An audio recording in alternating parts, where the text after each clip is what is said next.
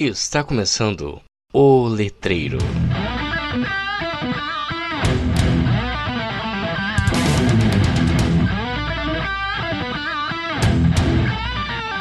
Olá, letreiros, letrados e letrandos, tudo bem com vocês? Meu nome é Victor Dantas e esse é mais um episódio do podcast mais letrado do Brasil. E hoje estamos novamente aqui com a minha amiga, extremamente polida e educada, Daiane Pereira. Dai, dá, dá um, um oi pro pessoal aí. Olá, pessoal. Olá, Victor.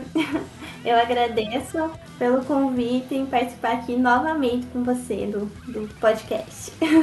Eu que agradeço você ter aceito esse convite. E hoje falaremos um pouquinho mais, né, novamente sobre polidez, tá? A Daiane já esteve aqui. Mas antes vamos aos nossos recadinhos. Recados do Mural. Se você gosta do nosso trabalho e quer apoiá-lo, baixe o aplicativo PicPay e procure por arroba o Letreiro Podcast, ou siga o link na descrição do episódio.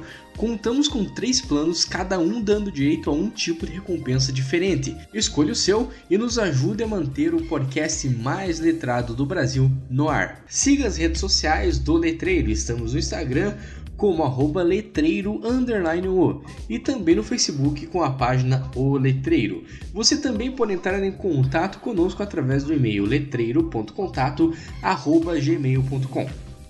Agradecemos as nossas apoiadoras Laura Barzantero, Marina Chiara Legroski. Sem vocês, nada disso seria possível. Muito obrigado. Então, como eu falei é, na entrada, na abertura, né? A Daiane já esteve aqui, a gente já conversou sobre polidez, sobre o trabalho de, de TCC dela, né?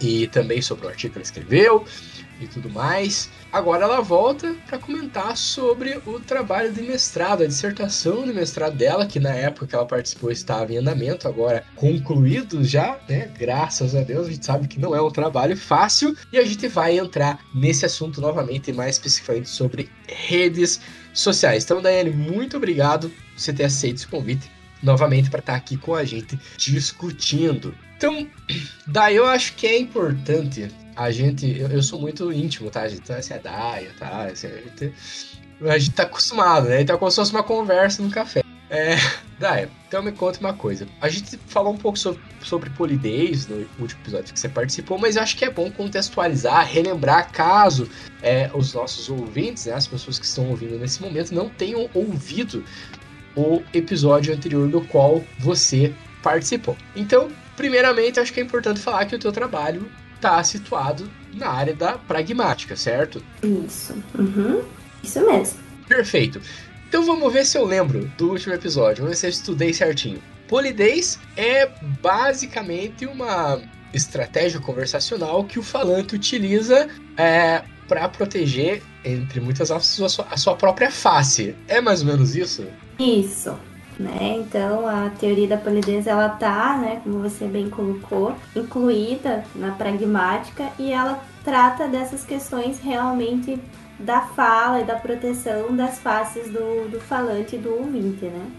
Muito bem. Então, para a gente talvez dar um exemplo aí para o pessoal que está ouvindo, então quando você está conversando com alguém, você pede uma licença ou você escolhe a, as palavras que vai utilizar de acordo com o teu interlocutor, é mais ou menos isso, né? Eu tô, tô caminhando bem no exemplo aí, né? Isso mesmo, né? Então, é qualquer escolha, qualquer estratégia, né, que o falante venha a ter numa uma conversa, isso é considerado, né, dentro da polidez. Por exemplo, eu chego para você, ah, Rick, você tem um minutinho? Né? Você tem um minutinho para conversar comigo? Né? Esse minutinho diminutivo é uma estratégia né, para é, né, deixar acentuado aquela questão que eu preciso conversar com você, mas eu não falo, eu quero falar com você. Né? Você tem um minutinho? Né? Então é uma estratégia que eu, muitas vezes os falantes utilizam aí para minimizar né, certas, certas questões.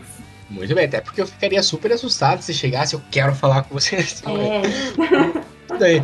Eu acho que é legal, é interessante pensar, porque enquanto eu estava relendo o teu trabalho é, para preparar a pauta para esse episódio, eu comecei, eu sempre começo a pensar em exemplos, né, os trabalhos. E pensei, é, por exemplo, quando eu quero que alguém faça alguma coisa, essa acho que é uma estratégia minha. Se algum ouvinte utiliza isso também, por, por favor, deixe seu feedback aí. Mas eu sempre uso o para nós. Usava, né? Hoje em dia não uso mais. Mas, por exemplo, assim, eu tava na faculdade, né? Tava na faculdade. Ai, sei lá, eu queria que alguém fizesse alguma coisa. Eu sempre usava para nós no final da frase. Sei lá, viu? Será que você podia pegar aquele livro da biblioteca para nós? então, mas é, essa era uma estratégia minha. Pra quê? Na minha cabeça, talvez, né? É, a gente já vai entrar nessa questão do, do inconsciente, talvez, e tudo mais. É, na minha cabeça, aquilo amenizaria a questão de eu estar tá dando uma ordem para alguém, né? Isso, é, é claramente um, um exemplo de estratégia para amenizar a situação do pedido, né? Então é, é um bom exemplo. Ótimo, ótimo. Excelente. Ah, e existem vários autores que comentam, né? Que estudam sobre a polidez, né? É. Sim, né? Tem vários autores, né? Desde a década de 80, quando surgiu aí, né? A teoria da polidez com Brown e Levison.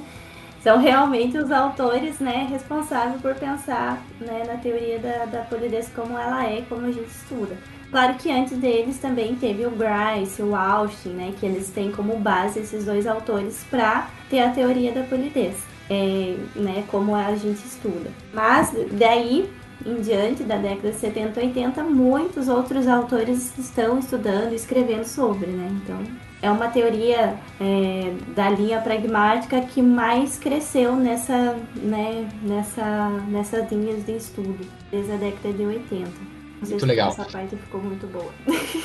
ficou, ficou, ficou bom. Fica tranquilo, ficou bom assim. Muito legal. É, e assim, a gente sabe que vários fenômenos é, linguísticos, né, eles ocorrem alguns conscientemente, alguns inconscientemente. Você acha que a polidez assim ela, ela, ocorre de uma forma mais consciente ou inconsciente do interlocutor ou depende do, do falante no caso, ou depende também da situação? Eu acho que no geral, né, isso é um achismo, né, mas dentro da, da teoria, que os falantes e ouvintes eles tendem a, a, a usar essas estratégias, né, conscientemente. Né? Mesmo que às vezes também não usem né, de formas involuntárias, enfim, a gente vai falar um pouquinho isso mais na rede social, como que é, isso ocorre, porque pessoalmente, por exemplo, cara a cara, essas estratégias podem ser mais presentes.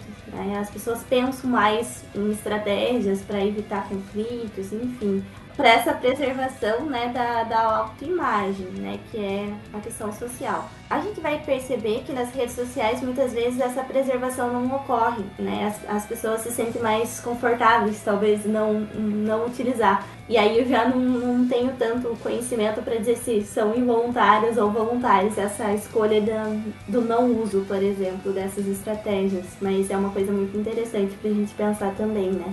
Eu acho, a gente já vai entrar nisso um pouco mais profundamente, tá, pessoal? Mas eu acho muito interessante a gente pensar a questão da polidez na rede social, porque é como a Daiane falou, quando você tá frente a frente é, com o seu interlocutor, você tá totalmente exposto, por assim dizer. Então você necessita de estratégias que, como ela bem colocou, preserve a sua autoimagem. Então, né, você precisa, não precisa, mas existem fatores culturais que te dizem para ser é, mais polido, seguir certas estratégias de polidez. O que talvez não ocorra na rede social, por quê? Porque você não tá com a tua face exposta, propriamente dito ali, né?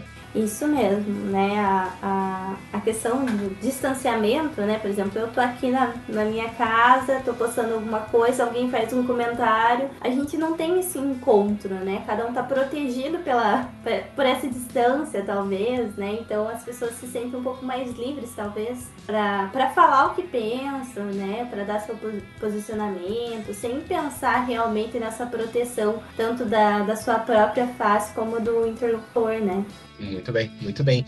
Então, dito isso, a gente entra aqui na questão das estratégias de polidez, certo? Então, gente, antes da gente entrar nessa parte, quero lembrar vocês que eu vou deixar o link para o trabalho aqui, tá?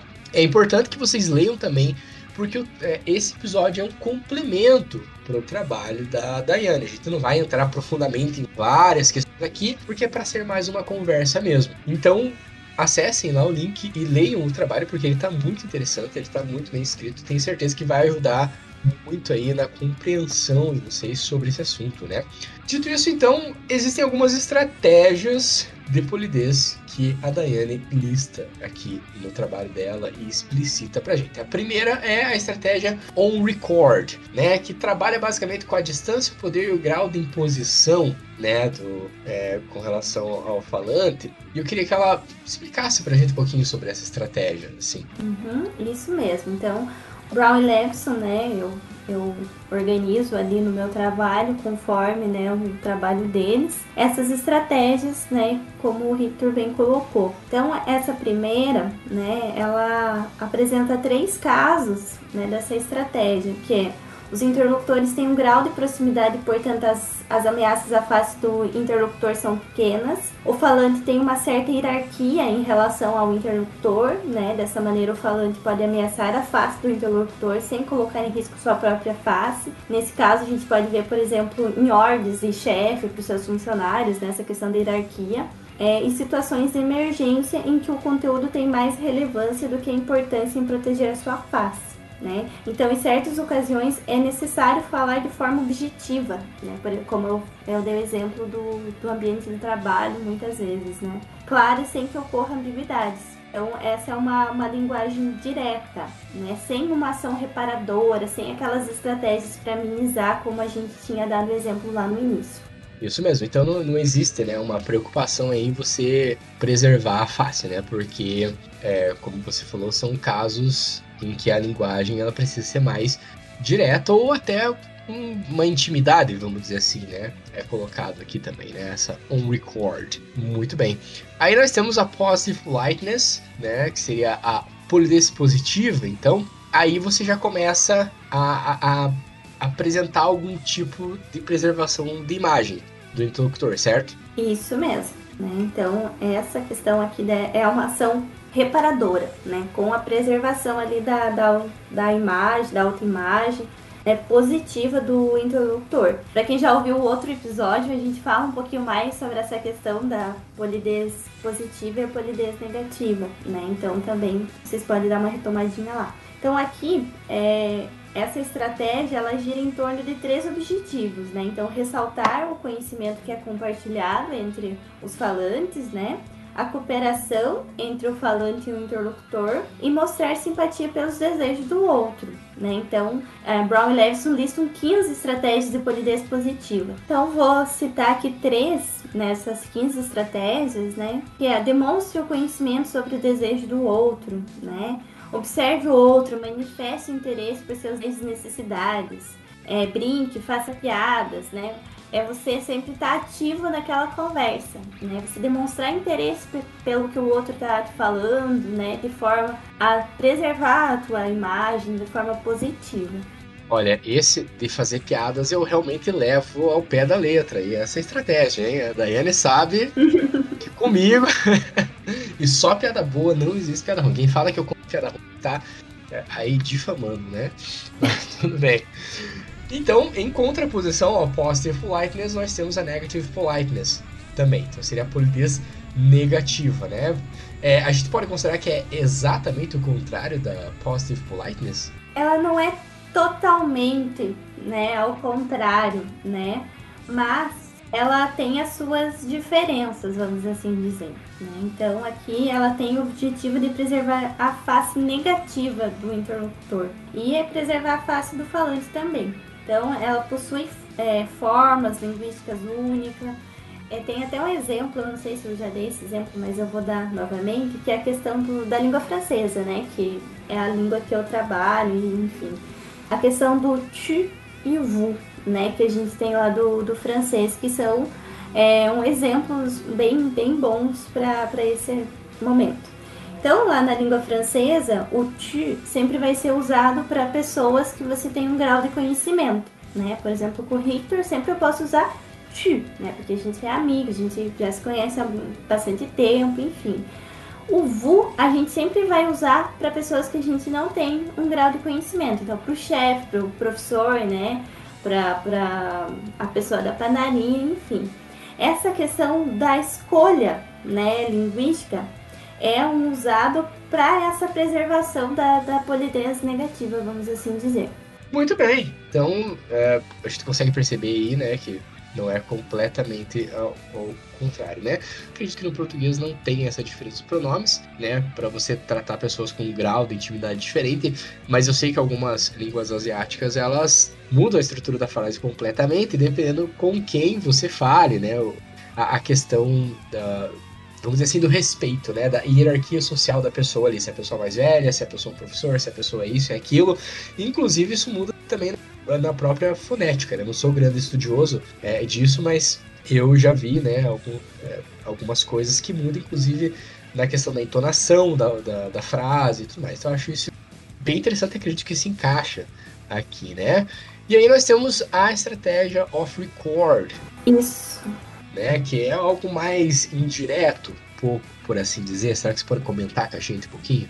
Isso, então essa estratégia ela ocorre de forma mais indireta, né? mesmo que possa haver é, um risco na falha né, da, da comunicação, porque o ouvinte pode ser que não interprete da mesma maneira que você pensou. Né? Então essa, essa parte aqui, Brown e Lepson trazem três estratégias, né? que é a faça insinuações, dar pistas, pressupor, por exemplo, eu chego pro Richter e falo assim, nossa, eu tô com frio. O Richter levanta, ah, quer que eu feche a janela? Né? Eu não pedi para ele fechar a janela, eu falei que eu tava com frio e ele entendeu que eu, que eu precisava que fechasse a janela. Então é fazer insinuações, né, dar pistas para o meu ouvinte, para ele entender de forma indireta aquilo que eu tenho desejo, né, aquilo que eu preciso naquele momento. Muito bem, é, eu, eu acho que isso é, esse é um exemplo clássico, né, da, do curso de letras, né? Onde a gente tá estudando não necessariamente a, a polidez, mas geralmente o pressuposto e o subentendido. É isso, né? A gente pode dizer. Isso é, mesmo. E eu lembro que os professores sempre usavam esse exemplo, eu acho é, assim, muito interessante essa parte mesmo. E nós temos então a, a estratégia do Don't Do the FTA, né? Que seja, não faça a preservação da face, né? Algo assim, né? Não se exponha, talvez, né? É quando existe um risco muito grande para a face do interlocutor, do falando. Isso mesmo, né? Então é quando é, realmente não ocorre nenhuma realização do pedido, você tem, né, considera, sei lá, por exemplo, você precisa fazer um pedido para o teu chefe, mas você não sabe né, tem um risco ali da, da tua face, você quer pedir uma folga, sei lá. Então você prefere não fazer o pedido do que fazer. Então você não usar nenhuma estratégia, você é, realmente né, não usar nada para suavizar, para minimizar, nem para evitar conflitos. Né? Você realmente decide não fazer esse pedido, não fazer é, essa solicitação, por exemplo deixa abaixo, como a gente diz, né? É, tipo, ah, nem vou deixa... falar nada. Nem vou falar nada. Muito bem, muito legal. E então, uh, acredito que essas são as, as estratégias principais né, que estão listadas aqui no teu trabalho, que dá um embasamento bem forte para a gente poder comentar sobre as análises daqui a pouco. Então, a Daiane, ela pesquisou redes sociais, né? Então, essa polidez nas redes sociais. Então, ela teve que explicar o que são redes sociais, a questão do sujeito virtual. E aí vai, então, a minha pergunta para ela agora. Daiane, a escolha desse objeto de análise aqui, que seriam as redes sociais, né, os posts, notícias e tudo mais. Como correu essa escolha assim? Tipo, você falou: "Ah, eu quero estudar, eu quero pesquisar polidez". E daí escolheu o objeto de análise ou você tinha objeto de análise em mente e daí você viu que a, a teoria da polidez dava conta daquilo? Como é que foi essa escolha? Então, eu no último né, episódio que a gente já conversou aqui, eu já trabalhava com a teoria da polidez, né? A gente falou sobre o meu TCC. E em 2018, né, a gente estava no nosso último ano da graduação e também já estava se preparando aí pro, pro mestrado. E a gente estava bem na época da, das eleições de 2018. Né? Então, qual foi o objetivo de escolher a rede social, né? o Facebook? Em 2018 a gente viu um aumento muito grande né, de, de pessoas especialistas em, em política, né? um cenário político estava bem crítico e está ainda, né? a gente tá, continua com uma situação bem crítica, mas naquele momento, por conta das eleições, a gente estava num caos, né, literalmente. E o Facebook foi o palco, né, de muitas discussões é, sobre política, pró e contra determinados candidatos. E eu vi aí uma oportunidade realmente, né, de fazer essas análises, de tentar é, trazer a teoria da polidez para o nosso contexto, né? Porque a teoria da polidez, como eu falei, ela foi pensada na década de 70, 80, não existia rede social naquele momento, né? Então teria que trazer ela né, para o nosso mundo, para nossa é, para nossa atualidade e foi aí que eu pensei na rede social, o Facebook exclusivamente, né, e o contexto político da, da época. Muito legal. É muito legal, principalmente pensando no caso que aí você vai me corrigir se eu estiver errado, tá, dele? Se eu estiver falando coisa, se eu estiver falando groselha aqui, você me corrige, tá? Geralmente essas, a, a polidez ela é pesquisada e estudada em um contexto real de fala, certo? Isso mesmo. Uhum. No, no sentido, o que, que eu falo no sentido de contexto real de fala aqui, gente? Eu quero dizer que é numa conversa é, mano a mano, sabe? Ao vivo, né? As duas pessoas conversando ali, certo? Então, é, geralmente é assim que se dá esse tipo de análise, certo? Isso mesmo. Muito bem. E é muito interessante a gente pensar que é, as redes sociais elas são ambientes de interação social também. Isso a gente não tem como é, negar, né? Seja Facebook, Instagram, qualquer rede social, é um ambiente ali de interação. As pessoas estão conversando, estão comentando nos posts umas às outras, é, estão curtindo, não curtindo né, as coisas que as pessoas postam, né? Então é um ambiente também de interação. A diferença é que não existe aquela interação ao vivo. Né? A pessoa se esconde atrás de um perfil. É, muitas vezes a foto do perfil nem é da pessoa, é alguma outra coisa, ou a pessoa não utiliza o nome real, um apelido, né, um nickname ali no, é, no, no Facebook, na rede social. Facebook acho que é menos comum, mas nas outras redes sociais sim. E então, você acha que isso, né, essa questão da rede social, de você analisar uma que não é necessariamente na vida real. Você acha que isso foi um desafio para você fazer análise? Foi. É, até porque existe muito, muito pouco material né, que, que trabalha com a teoria polidez fora desse contexto que você falou, né, face a face, cara a cara. Tem, claro que já existem outros né, pesquisadores que trabalham com, com questões mais online, né, e midiática, vamos assim dizer, mas foi um desafio bem grande fazer essa, essa transposição né, da utilização da teoria. Né, da, da face a face para essa questão online. Então, a comunicação né, nas redes sociais, ela vem alterando essa forma de comunicar face a face. Então, para a nossa análise, foi muito interessante também essa transposição, né, que a gente está trabalhando com uma coisa muito atual e real, né, da nossa, do nosso meio, do nosso dia a dia.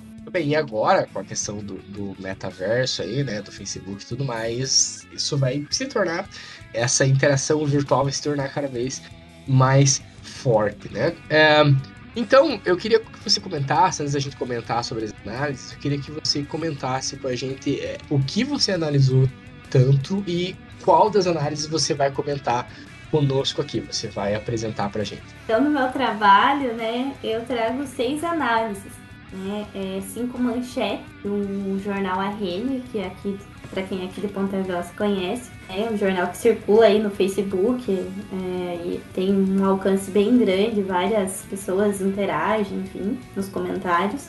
E eu trago também um post de uma, né, de uma usuária, enfim, do, do, do perfil do Facebook também.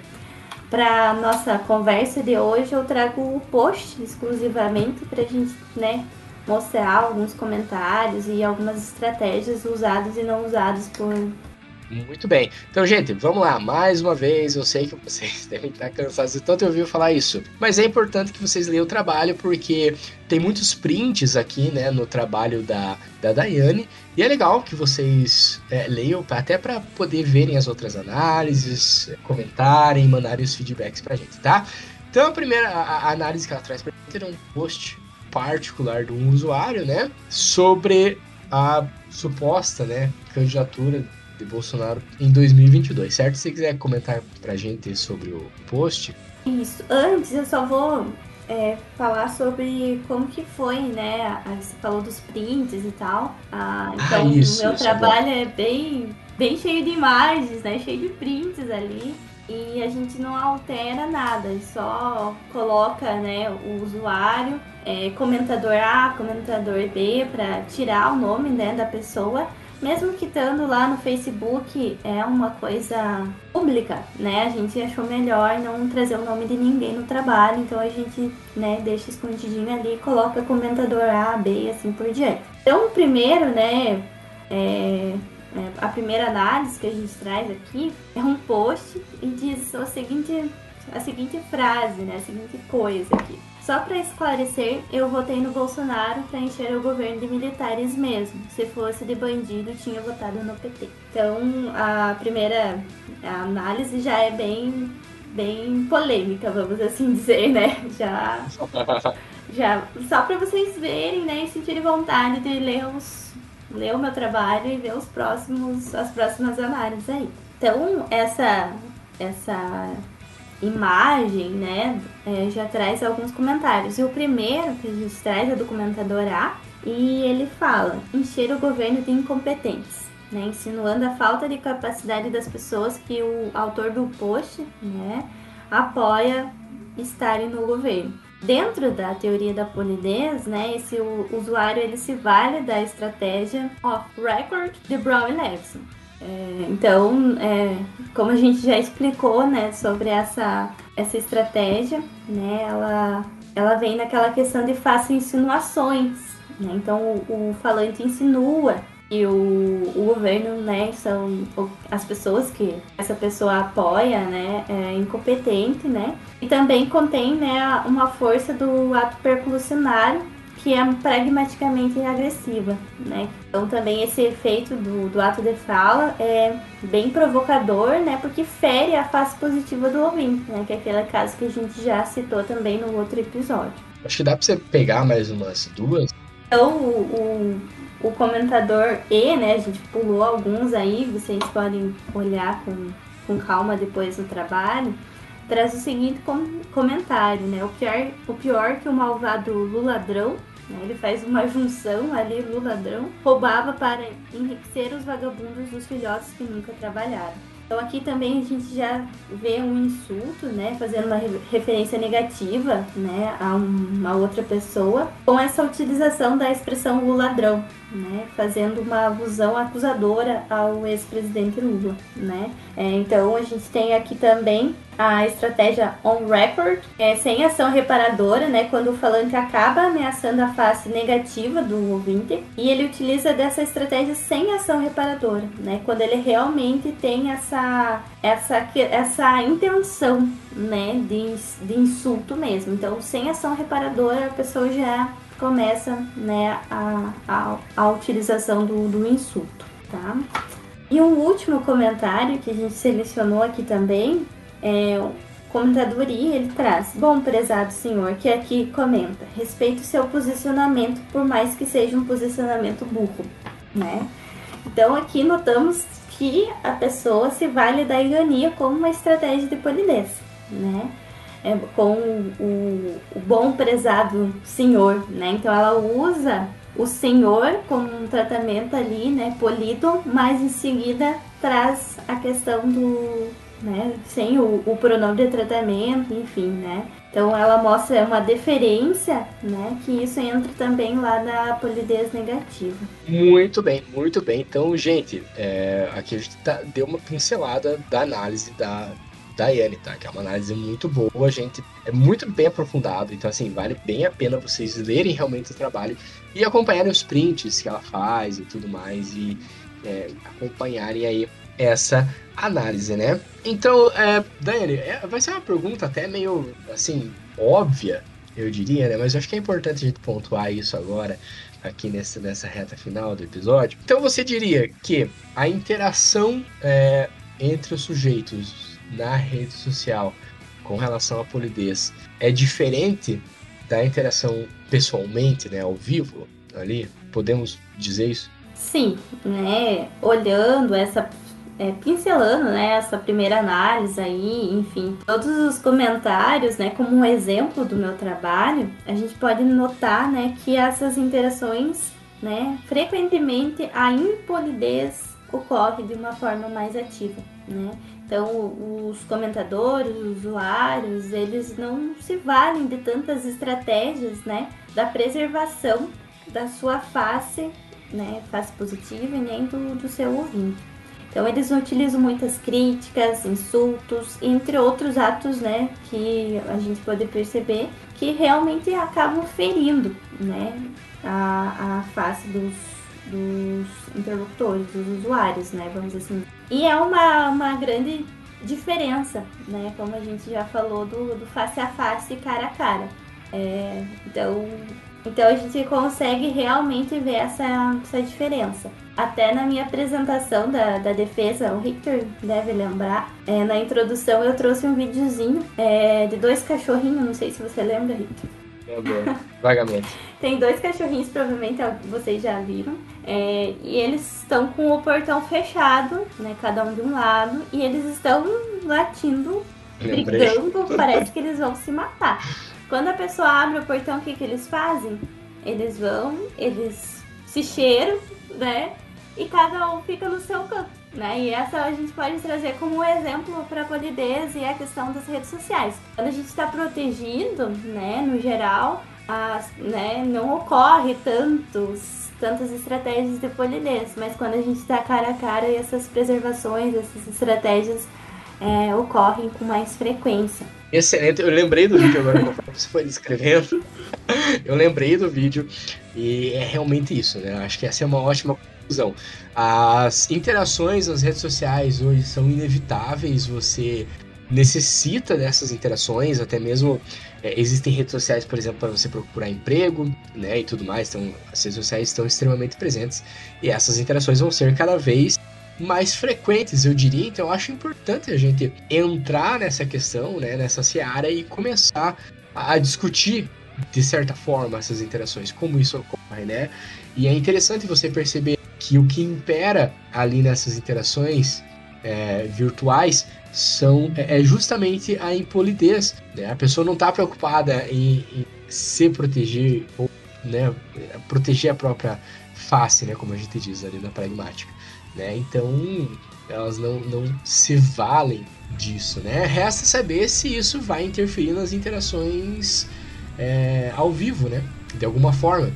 Eu, eu creio que não, acho um pouco difícil, como estudioso da variação, acho um pouco difícil de propriamente é, transpor essa interação virtual para a interação pessoal, até porque o meio é diferente. A gente tem ali a escrita, principalmente na, na rede social, enquanto na interação pessoal a gente tem a fala, né? Que são duas coisas diferentes que vão acontecer, vão ocorrer de formas diferentes. Muito bem. Então, Dani, como é de praxe aqui no nosso programa, eu gostaria que você deixasse um recadinho. Pode ser também uma sugestão de leitura para os nossos ouvintes, pode ser é, a tua propaganda, fica a teu critério aí. Então, Victor, eu gostaria de né, falar aí pro pessoal estudarem um pouquinho de pragmática, eu acho muito legal, né? Essa questão do, do da fala, dos falantes, enfim. Então, estudem pragmática, estudem a teoria poli, da polidez, né? Porque é uma teoria que ela é tão legal, né? E ela, como você consegue pensar em várias coisas do teu dia a dia. E eu acho que é isso que a pragmática nos permite, né? A questão da interação. O tempo todo a gente está interagindo com alguém. Então, acho bem válido a gente estudar, ler coisas sobre a pragmática. Então, fica a indicação aí para vocês conhecerem um pouquinho mais sobre a, a teoria da polidez, né, sobre as outras é, teorias também da pragmática, teoria da relevância e etc. E é isso. Estudem a pragmática. Dani, muito obrigado por estar aqui conosco novamente. É, você sabe que me divirto muito é, fazendo isso aqui e é muito gostoso conversar com você e foi muito bom reler o teu, o teu trabalho para a gente fazer esse episódio. Então, muito obrigado. Imagina, Rito, eu que agradeço, né, pela oportunidade de estar aqui novamente, falando desse outro projeto da, né, da minha vida acadêmica, é, né, que é um processo árduo, como você bem falou, não é nada fácil, e ter ele concluído é muito bom, né, então é, é super gostoso também falar sobre alguma coisa que você fez, né? Você ver toda a tua trajetória naquilo que você se dedicou também é muito legal e tá aqui compartilhando com, né, com todos é bem, bem válido e bem bacana. Então espero aí que né, as pessoas leiam o meu trabalho e se tiverem dúvidas também, né, você pode deixar meu e-mail que tô aqui para conversar.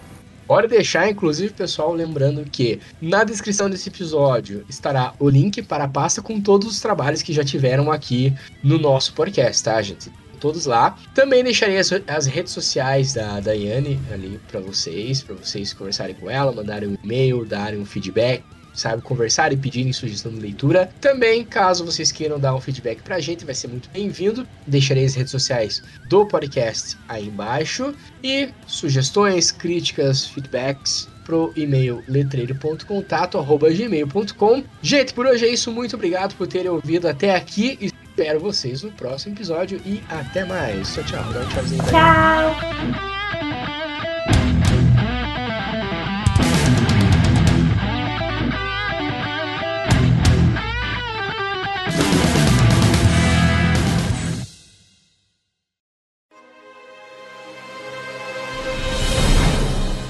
Produção biesec.net.